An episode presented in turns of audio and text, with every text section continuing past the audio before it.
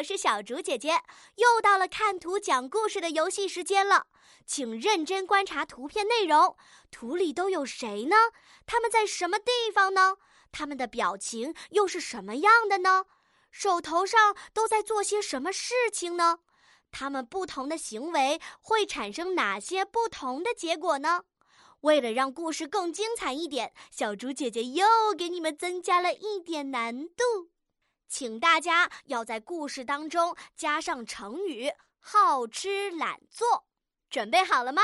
可以先暂停播放，然后来留言区讲个故事吧。来吧，来吧，看图讲故事的游戏开始喽！